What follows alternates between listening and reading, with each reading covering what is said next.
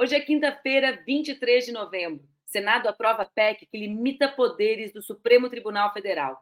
Boca de urna da vitória à ultradireita na Holanda. Separa o teu cafezinho e vem comigo que está começando mais um Expresso com a Manu.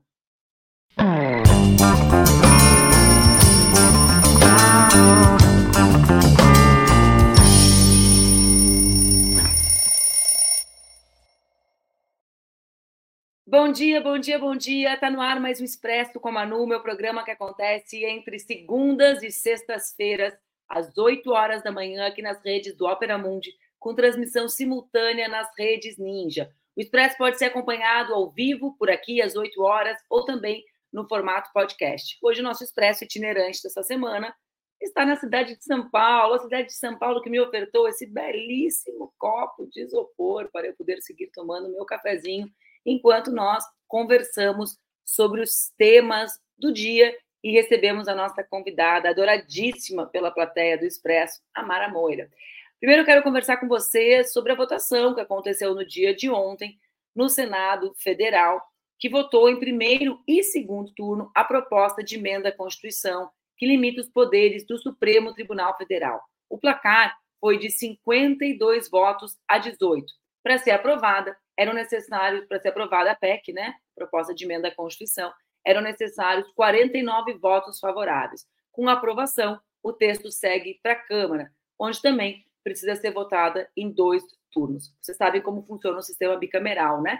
Vota no Senado ou vota na Câmara, quando é uma emenda à Constituição, em dois turnos, e com a maioria absoluta, por isso a necessidade de 49 votos, e depois vai para a Câmara. Se a Câmara alterar alguma parte da, da proposta que o Senado aprovou, vota para o Senado. Se a Câmara votar integralmente o texto, a matéria é considerada aprovada e é levada à sanção presidencial. O líder do governo no Senado, e esse parece ser o, no, o grande assunto novo dessa matéria que nós já tratamos duas ou três vezes aqui no Expresso, Jacques Wagner, foi o único senador do Partido dos Trabalhadores a votar favorável a essa emenda constitucional. O PT orientou contra a proposta, mas, segundo Wagner, o Planalto entendeu que se tratava de um assunto entre os poderes legislativo e judiciário e liberou o voto. Apesar da posição de Jacques Wagner, o líder do PT no Senado, justamente o senador Fabiano Contarato, orientou a bancada petista a votar contra a matéria, a votar contra essa emenda, o texto dessa emenda à Constituição. No primeiro turno, também foram 52 votos favoráveis e 18 contrários. Essa matéria é muito importante para o presidente do Senado, que disse que esse texto é algo muito positivo para a justiça, mas negou que a matéria seja uma espécie de retaliação ou afronta ao judiciário. O texto tem autoria de Pacheco e restringe as possibilidades de ministros do Supremo Tribunal Federal e de desembargadores tomarem decisões individuais, as chamadas decisões monocráticas, e suspenderem esses mesmos magistrados individualmente a validade de leis e de atos dos presidentes da República, da Câmara e do Senado. O relator da matéria, o senador Esperidião Amin, do Partido Progressista de Santa Catarina, aceitou uma sugestão do líder do PSD no Senado, o senador Otto Alencar, do PSD da Bahia, para retirar da proposta um dispositivo que mudava as regras sobre pedidos de vista, de vista no judiciário, ou seja, quando aqueles, quando um ministro, né, ou um desembargador pede mais tempo para analisar uma matéria uh, e para não ter que decidir naquela hora, né? Os parlamentares também pedem vista para debater os seus projetos nas comissões, mas nesse caso se refere à vista dos, dos uh, desembargadores ou ministros para que eles ganhem mais tempo para refletir sobre a decisão, o que muitas vezes é usado para postergar a decisão. A PEC, que limita decisões monocráticas e pedidos de vista nos tribunais superiores, foi aprovada pela CCJ, pela Comissão de Constituição e Justiça, no Senado, em outubro, numa votação relâmpago. A aprovação ocorreu em meio à escalada de tensão né, entre o Supremo Tribunal Federal e o Congresso Nacional, com decisões divergentes em pautas como o marco temporal e também a política nacional de drogas. Vocês lembram disso, né, gente? Nós já discutimos duas ou três vezes essa matéria aqui. Existe um conjunto uh, de propostas relacionadas a decisões do Supremo apresentadas pelo presidente do Senado. Outra dessas propostas é justamente aquela que versa sobre o porte de drogas ou de, daquilo que é considerado substâncias das substâncias ilícitas no nosso país hoje, porque muitas drogas são lícitas no Brasil, como é o caso do álcool, como é o caso do cigarro, como é o caso, sobretudo, dos fármacos que são tomados em quantidades monumentais no nosso país, mas aqui nós estamos nos referindo, sobretudo, à decisão do Supremo que se refere ao porte de maconha no Brasil. Então, existe uma proposta de Rodrigo Pacheco sobre isso, existe o debate sobre o marco temporal, existe a, a devolução do voto da ministra, da ex-ministra Rosa Maria Weber sobre o tema do aborto, e essa matéria, né, justamente, que, que limita as decisões monocráticas, foi apresentada nesse contexto, num contexto da busca do poder legislativo uh, reafirmar o seu protagonismo na construção da agenda nacional, da agenda política nacional. Bom, nós começamos a semana lá no domingo, vocês recordam, o Expresso está absolutamente itinerante. Domingo nós fizemos aquela live especial lá de Washington falando sobre a eleição de Javier Milei, da extrema direita na Argentina. Há bastante tempo aqui no Expresso, nos nossos programas, eu converso com vocês sobre essa falsa ideia que nós temos no Brasil, muitos né, têm, não todos temos, de que a derrota de Bolsonaro significa uma derrota definitiva da extrema-direita. Uh, que eu não concordo, né, não acho que seja verdade, e acho que nós temos que atentar aos diversos sinais de que a extrema-direita continua viva, organizando ofensivamente setores expressivos da classe trabalhadora, da massa da população. Vocês acompanharam comigo aqui a dificuldade da composição do governo espanhol, né, o governo de Pedro Sánchez, que é o novo primeiro-ministro, a nova autoridade espanhola, depois de meses de negociação. A gente acompanhou a eleição de Javier Milei e ontem a pesquisa de boca de urna na Holanda apontou que o Partido pela Liberdade, PVV, que é um partido de ultradireita, é o grande vencedor das eleições gerais no país. O PVV teria conquistado 35 dos 150 assentos em disputa, contra 26 da Aliança Trabalhista Verde, do Partido pelo Povo, pela Liberdade e Democracia, e 20 do novo contrato social. Outros 13 partidos têm 10 ou menos parlamentares eleitos.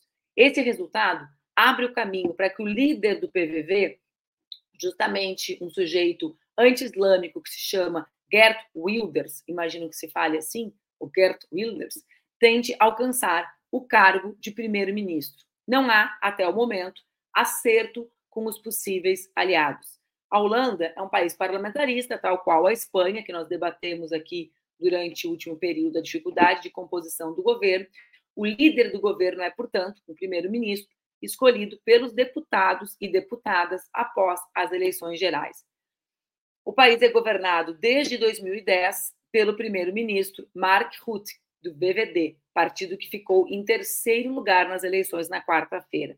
Mas ele anunciou que deixaria a política ao renunciar o seu mandato há alguns meses, declarando que o seu governo enfrentava diferenças intransponíveis em qual matéria? Em matéria de imigração. Esse é um dos grandes temas de debate da humanidade nesse momento esse tema é um tema que aparece muito mais fortemente uh, no continente europeu, mas ele é um tema que será um dos grandes desafios, né? As ondas de populações que migram em funções das guerras, né? em função, me perdoem, das guerras, em função do, da situação de emergência climática. Vejam, para que a gente pense na situação uh, do Oriente Médio, né? o volume de afegãos que, uh, que deixam a sua região, uh, o volume de líbios que deixam a, regi que deixam a região. Primeiro, em função da ofensiva militar norte-americana. Depois, como nós tratamos aqui recentemente, com a ofensiva, com, a, com, com, os efeitos climáticos na região, que mataram milhares de pessoas, se vocês se lembram, nós tratamos aqui. Então, esse é o, esse é o grande debate né, que aparece nas eleições europeias. A gente tem uma eleição na França em que a pesquisa que nós apresentamos aqui recentemente mostrava um empate entre Mélenchon e Marine Le Pen, né? ou seja, uma eleição que também o componente, o debate anti, uh, anti-migratório será um componente decisivo. Então, acho que é bom a gente ir acompanhando essas eleições e percebendo e percebendo o, o crescimento e o reposicionamento ou posicionamento das forças progressistas e, e da extrema direita no continente europeu. É para ficar impressionado, é para ficar é para ficar reflexivo. Bom, gente, nós temos algumas outras notícias para dar. Eu quero, estou louca para chamar a Amara para conversar, mas eu quero só trazer alguns outros pontos que foram pontos importantes que aconteceram uh, entre ontem de noite e hoje de manhã, né? Porque o Expresso pega essa pauta, pauta da madrugada. O diretor do hospital Al-Shifa da cidade de Gaza, Mohamed Abu Samia, foi detido pelas forças de segurança israelenses. Isso é o que afirma Khaled Abu Samra, diretor do departamento do hospital que está no centro da guerra entre Israel e o Hamas. Abu Salmia teria sido preso enquanto evacuava um comboio da Organização Mundial da Saúde. Outros médicos também foram presos. Além disso, nós tivemos ontem a notícia de que diversas artistas têm sido demitidas em função das suas posições pró-Palestina, mostrando a grande farsa do debate sobre liberdade de expressão nos Estados Unidos, né, gente? Me desculpe, é, é isso é algo que eu estudo, né? É parte do meu objeto é, de pesquisa no doutorado, mas vocês sabem que os direitos norte-americanos são sustentados a partir da primeira emenda da Constituição, a ideia da livre expressão, né, da ideia da, da livre manifestação do pensar, da, da, da, liberdade de expressão, mas essa liberdade de expressão ela é uh, permanentemente ameaçada quando ela se expressa contra os poderosos interesses econômicos né, norte-americanos, nesse caso, da sua aliança estratégica, militar, econômica e geopolítica com o Estado de Israel. Ontem nós tivemos a notícia, essa, a notícia da Susan Sarandon é um pouco anterior. Ela perdeu o seu contrato com a agência de talentos UTA por fazer comentários no qual defende a Palestina e ter participado também de protestos nos Estados Unidos defendendo a, o cessar-fogo e a defesa da Palestina se posicionando também nas redes sociais. Ela disse, num, acho nas redes sociais, presumo que no Twitter, muitos estavam com medo de ser judeus e estavam tendo um gostinho do que é ser muçulmano nesse país, se eh, referindo sobretudo ao a fortíssima, a fortíssima, fortíssimo preconceito e islamofobia, né, que os Estados Unidos e a Europa uh, vivem há bastante tempo, antes, né, da, da, do momento uh, da, da, ofensiva militar contra a região de Gaza. Na sequência, a gente teve a demissão da atriz Melissa Barreira, que afirmou que a sua conta no Instagram que Gaza virou um campo de concentração. Essa atriz tem 33 anos e se tornou mundialmente conhecida ao atuar nos últimos filmes da franquia Pânico, no papel de Sam Car Carpenter, a filha do serial killer. Eu não vejo Pânico, gente, desde a primeira edição, me desculpe. Após sua demissão, Melissa se manifestou nas redes, alegando que continuará a falar em nome daqueles que mais precisam e continuará a defender a paz e a segurança, os direitos humanos e a liberdade. O silêncio não é uma opção para mim. Ou seja, mostrando como há uh, efetivamente um esforço né, para que sejam silenciadas as vozes que denunciam a barbárie que acontece em Gaza.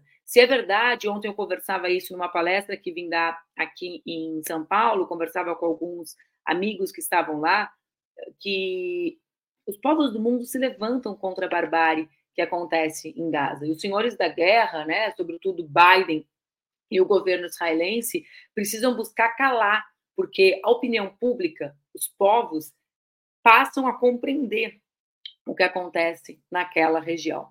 Antes de chamar a Amara Moira, só uh, dois tópicos que envolvem o gigante chinês, né, que acho que são importantes de serem comentados. Primeiro, tem relação com o avanço da extrema-direita na Argentina, porque o porta-voz do Ministério, a porta-voz né, do Ministério de Relações Exteriores do governo chinês, Mao Ning, eh, comentou a respeito da decisão de Javier Milei de romper relações com China e com o Brasil, dizendo que seria um erro enorme de política externa se a Argentina decidisse romper relações com países como a China e o Brasil, porque a China é um importante parceiro comercial da Argentina.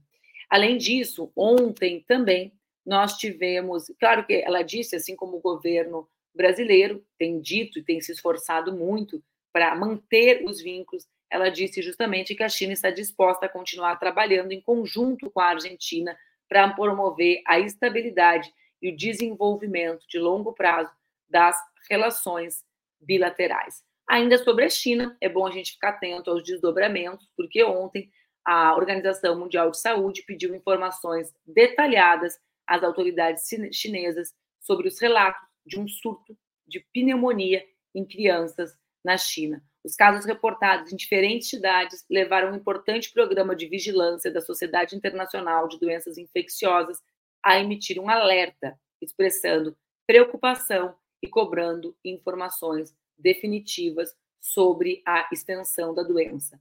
De acordo com a Organização Mundial de Saúde, o aumento da incidência de doenças respiratórias na China foi relatado pela Comissão Nacional de Saúde no dia 13. As autoridades locais associaram a alta à suspensão de restrições contra a Covid-19 e ao aumento na circulação de agentes infecciosos já conhecidos, como o vírus. Uh, agora né, me pegaram, né, gente, falar o nome de vírus, mas enfim, um vírus respiratório, VSR, e o SARS-CoV-2, entre outros. Bom, gente, eu quero. Olha, boa ideia, Alice. Chamar o Garcia Lineira, adoro o Álvaro, vou, vou, é uma ótima ideia. Vou tentar marcar com ele uma conversa sobre as questões da América do Sul. O Álvaro Garcia Lineira, quem não o acompanha, por favor, o acompanhe. Ele é um dos mais brilhantes intelectuais marxistas do mundo, né? Um boliviano extraordinário tem sempre opiniões muito precisas. E tem um pequeno livro que está disponível uh, gratuitamente na biblioteca virtual da Claxo, Conselho Latino-Americano de Ciências Sociais, sobre a crise e a ideia central que ele apresenta é que nós não teremos mais uh, uma onda progressista, umas pequenas ondas, né, idas e voltas, justamente em função da incapacidade de resolvermos problemas estruturais, resolvermos no plural, nós e os nossos adversários. A Mara Moira vem conversar comigo diretamente da Flip, porque ela é chique, ela já está lá, ela não está ralando na chuva de São Paulo. Olha, mas eu estou ralando aqui nesse calor porque tá pesado. Mas é um calor bonito, o calor de Paraty, né? Ah, não vou reclamar, né? Não vou reclamar porque a gente tô podendo ontem vi o showzinho da Adriana Calcanhoto, encontrei um monte de gente querida, tava chovendo, mas foi um momento de encontrar gente querida, comer boa comida, tomar uma cervejinha, então não tenho do que reclamar. Espero e... que não tenha tomado toda a cerveja Ontem. Sexta vou ver sua mesa, viu? Sexta vou, não, vou me organizar para ver sua mesa. Na cerveja, né, Amara? Tem favor disso, pessoal. Vou te ouvir falando, vou te ver na mesa. Cerveja, quem me chama para tomar? Ninguém, gente, ninguém. Ontem meus amigos indo embora da palestra que eu estava, vamos indo, vamos indo. Eu falei, ah, também vou indo pro hotel. Não, a gente está indo tomar cachaça. Eu digo, e cachaça, ah. ninguém me chama para tomar? O que, que, é isso? Como é que é o nome disso? Ó, tem, é, Paraty é o nome de uma cachaça, inclusive, né? Pois é. Tá, como é que tá a Flip, Amara? Uma programação super engajada, super massa, né? Não, tô, tô super empolgada aqui. Tem várias. Já separei um monte de mesas para ver a festa mais importante literária do país, né? Inclusive, eu sou chique, eu vou participar de duas festas literárias importantes, que eu vou para Guadalajara daqui.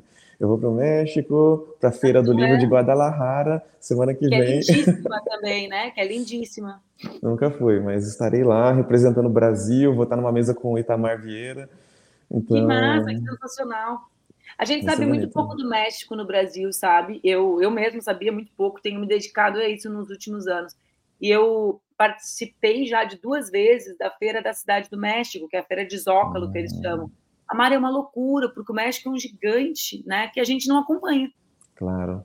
Sabe? Eu fiquei muito chocada, assim, com a dimensão da, do espaço literário. Eles têm aquele Fundo Nacional de Cultura e Educação, né? Que é um dos maiores fundos do mundo de divulgação de cultura. Então, assim, é realmente incrível. Uh, tu, vai, tu vai te apaixonar.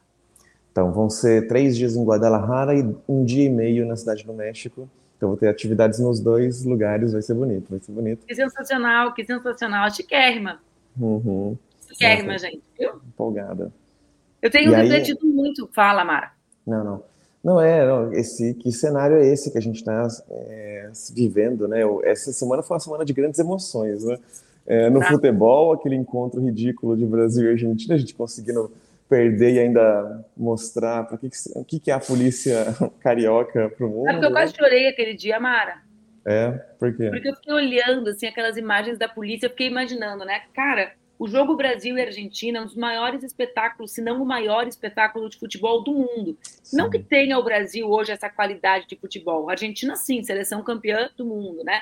Mas é o grande encontro. Né? É o grande encontro da América Latina. A América Latina é o grande território desse futebol com raça, né? Dessa, desse uhum. espetáculo.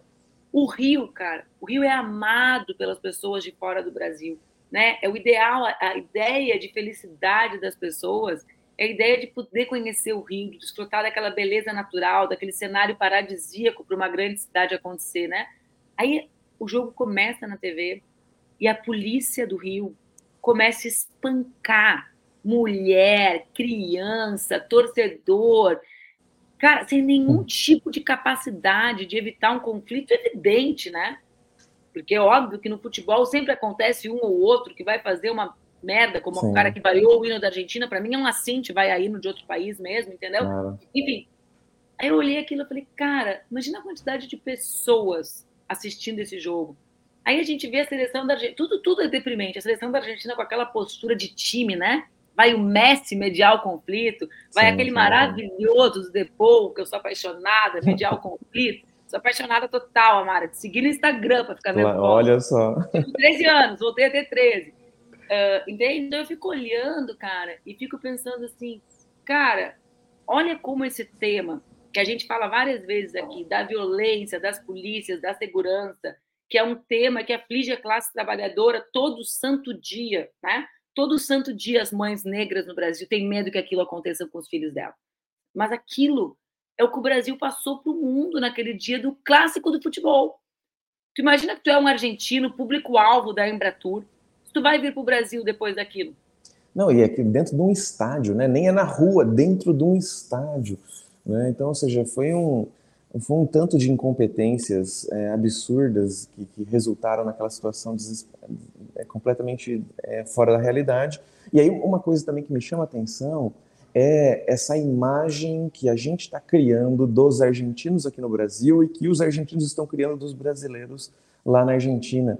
E que eu, eu, eu, eu fico me perguntando se não tem alguma coisa por trás disso é, na, na eleição do Milley. Por exemplo, essas toda essa ridicularização, essa humilhação que a gente fica fazendo com o argentino por conta da crise é, econômica que eles estão vivendo, né? Então, tipo assim, apostar numa saída tão louca como Javier Milei, uma, uma, desesperada como Javier Milei, eu fico me perguntando se não é uma resposta a esse tanto de humilhação que a Argentina tem sofrido e, tipo assim, um, um, parece que existe uma aversão mórbida a brasileiros na Argentina e a argentinos no Brasil. Né? A gente criou uma noção, uma, criou uma fanfic aqui, né, de que todos os argentinos são racistas, e eles criaram essa versão de que a gente é um, um, umas figuras completamente cuzonas que estão rindo do desespero que eles estão vivendo. Então, não sei, me, me parece tão desesperador isso. Né? E aí não, não, me, não me surpreenderia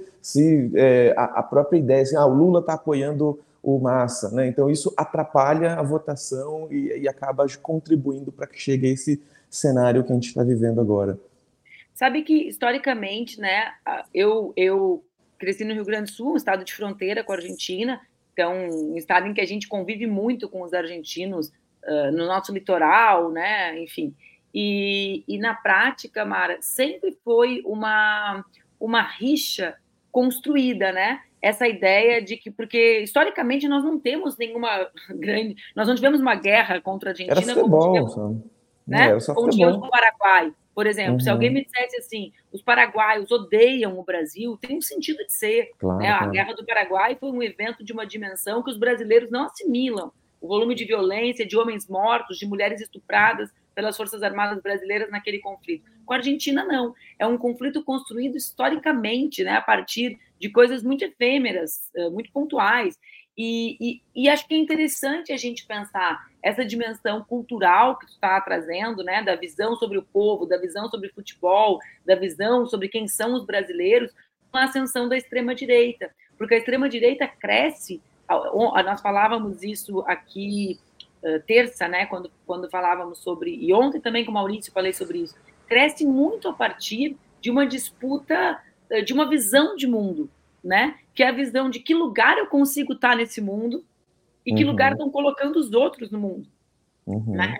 Então, assim, aí, aí, aí, quando a gente fala, né, sobre saída de segurança, por exemplo, todo mundo viu aquilo ali. Ninguém acha bom o que aconteceu uh, no estádio, ninguém se sente seguro com aquilo. Mas acontece que se tu coloca a ideia de que um, o povo argentino é marginal, tu constrói uma narrativa que justifica aquilo. Sim. Porque não tem outra saída para enfrentar, né? Então, assim, ó, tá vendo? Chegou, tá vendo o telefone tocar? É o carro me pegando é para flip. Não, é o carro me pegando para flip, para eu ir lá encontrar a Mara Moira, cinco minutos antes do... Não, eu que fazia cinco minutos, tá vendo? Mas, uhum. enfim, eu acho que é muito legal tu trazer isso. E aí eu queria vincular isso, Amara, com uma outra coisa, que é o fato de, nesse momento dessa ofensiva militar contra Gaza, contra os palestinos, desse extermínio que a gente está vendo, a busca do silenciamento das vozes da cultura. Claro. A gente viu lá no início, das, um dos primeiros atos foi a Feira de Frankfurt cancelar a homenagem à autora palestina. Lembra? Já faz claro. um mês que pessoas vão apagando. Essa semana, o que, que a gente vê? Os contratos das atrizes sendo rompidos por elas se manifestarem. Como o lado de lá, como a extrema-direita, né, sabe o papel desses, dessas personagens que formam a opinião, que estão na linha uhum. de frente do jogo cultural para reverter as narrativas hegemônicas, né? Sim.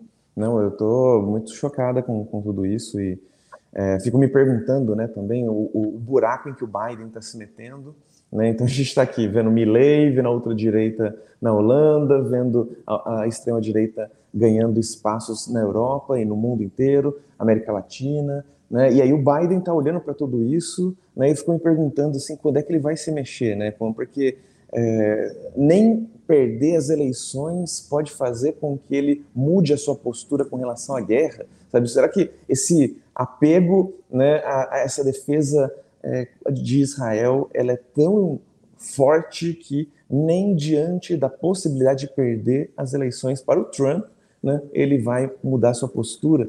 Né? Você que estava nos Estados Unidos, né? O que, você acha? Você acha, Não, que ele vai mudar?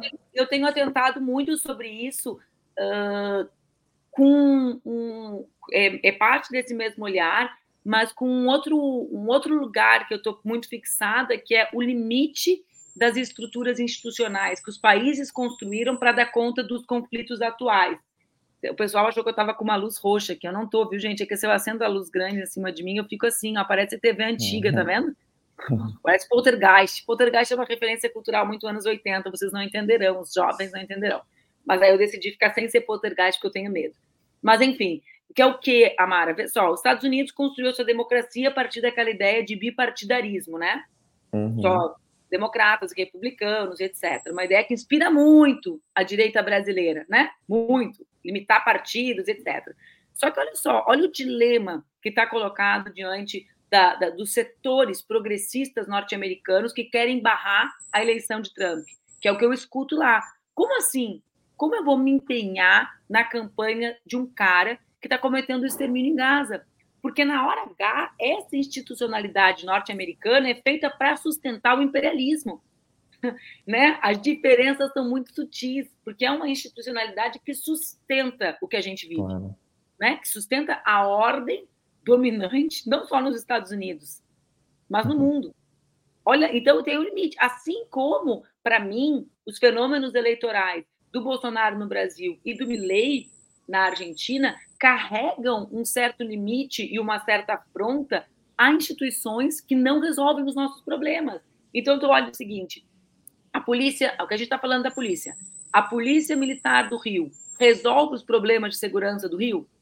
Tá lá, é o que nós deliberamos que é a instituição para resolver o problema, né? Uhum. O, o, o povo, quando cria polícia, quando cria legislativo, diz assim: olha só, eu não quero matar o cara que veio aqui fazer uma coisa errada com a minha filha. Eu quero que a polícia e que o Estado resolva. Para não ser olho por olho, dente por dente, a gente cria uma instituição. A polícia não resolve. O que, que eu faço então?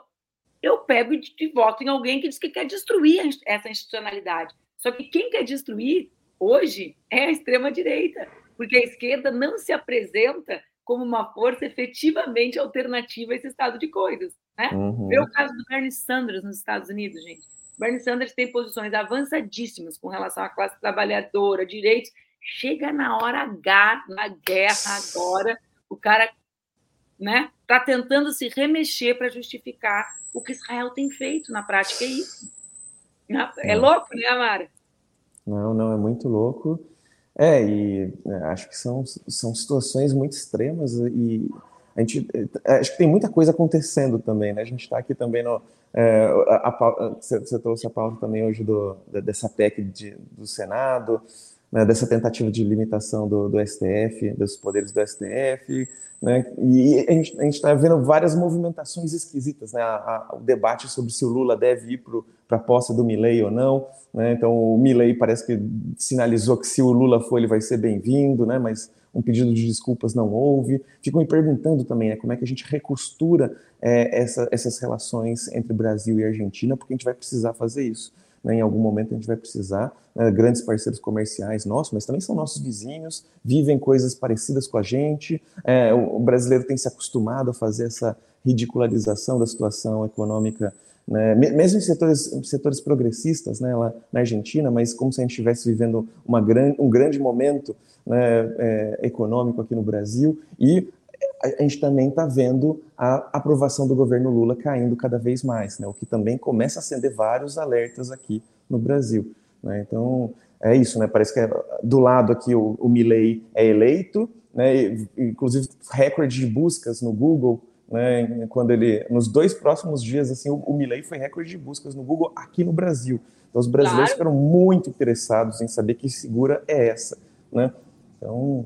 Vê, vê só, tu está certíssima nisso. As, quando eu falo de uma extrema-direita na ofensiva, né? Eu falo justamente sobre isso. Eles estão se organizando, eles estão se politizando. A gente pode dizer que é uma deformidade a maneira como eles se formam? Pode. A gente pode dizer que é com revisionismo histórico? Pode. Mas eles se formam. Tu conseguir dar um curso para uma pessoa negando o Holocausto, colocando fraudes históricas, no, é, um, é, é uma capacidade, né, Amara? De responder, de, ter, de construir uma narrativa que responde aos problemas do mundo. Porque as pessoas, gente, não são os políticos que percebem os problemas do mundo, são as pessoas comuns. Os grandes problemas do mundo, quem vive são as pessoas comuns, traduzidos na vida real. A gente tenta traduzir para a solução política do problema, né? O preço dos alimentos não é uma tese sobre inflação, a inflação é o que justifica o cara parar de comprar cebola, né? Mas assim, quem está vivendo é o povo. Então, a extrema direita que está na ofensiva, está na rua, está formando. Olha só, só esses dois valores já era para a gente estar de cabelo e pé. Quando tu fala da busca no Google, é porque os caras sacam de política internacional. Eles sacam. Olha que loucura! Há 20 Não. anos, quando eu comecei a fazer política, 25 anos, né? Era, era algo louco tu pensar em grandes parcelas. A gente está falando de grandes parcelas da população ganhas para o sonho de fazer política. Como diz um amigo meu, o gozo da política foi socializado. Por quem? Pela extrema-direita. Olha que louco! Quem que gosta de se envolver na política hoje? De dar opinião sobre tudo? De mandar mensagem no WhatsApp disputando cada vírgula? A extrema-direita. É isso que eu chamo de uma extrema-direita na ofensiva. Então, né, é, para mim, a gente precisa atentar para essas características que mostram uma força permanente. Porque o cara que faz, se submete ao revisionismo histórico, que seja do Brasil paralelo, e fica ali estudando, tendo uma visão de mundo, visão de mundo não é que nem roupa que a gente troca de um dia para o outro. Né? É por isso que eu entendo que há uma permanência deles, inclusive no Brasil. E aí, por isso que eu me preocupo, porque senão eu ia estar, né, derrotando o Bolsonaro, vou voltar a dormir como eu não dormia. Não dormia entre 18 e, e 22, né? Claro. Não, e, e não consigo entrar uma vez agora aqui no YouTube sem receber propaganda dessa porcaria para assinatura vitalícia desse Brasil, não sei o que lá. Melhor nem é citar é o nome para não aparecer mais propaganda. Ah, eles estão querendo. Não, nem... O pessoal sempre anda me dizendo que no nosso programa aparece a propaganda deles. Ah, tá aparecendo, tá aparecendo. Tá vendo? Tá vendo? Tua, Mara Moira. Não, eu não tenho nada a ver com isso, não. Eu queria, inclusive, clicar. Não quero mais propagandas desse tipo. na minha frente. Desse tipo. Eu também acho muito engraçado a, a, a formulação deles, porque parece uma frase afetada, não parece? Não quero mais esse conteúdo na minha timeline, né? Tipo assim, parece um negócio super sério que tem a ver com a regulamentação das plataformas, que foi o meu debate de ontem aqui. Amara, uhum. eu vou uhum. te encontrar amanhã às 10 na minha mesa, mas se lembre que eu também sou uma pessoa com vocação para tomar uma cachaça. Espero o seu WhatsApp no horário, fora do horário comercial. Vamos fazer isso acontecer. Você chegar hoje que hora? Você chegar hoje aqui que hora? Eu tô saindo agora, vou desligar o computador e vou ir. Então eu chego pelas duas da tarde aí. Tá bom? Boa Beijo, boa. Te, te espero, gata. tchau, tchau. Beijo. Então, gente, esse foi o Expresso com a Manu de hoje, conversando com a maravilhosa Mara Moira. Amanhã de manhã a gente conversa lá da Flip, em Paraty. Vai ser uma alegria compartilhar um pouco da maior festa literária do Brasil com vocês. Acho que amanhã dá para a gente conversar um pouquinho sobre literatura, né? Sexta-feira, semana intensa. Vamos dar as notícias, mas também vamos ver o que está acontecendo na maior festa literária do Brasil. Um beijo grande, uma boa quinta. Fiquem bem.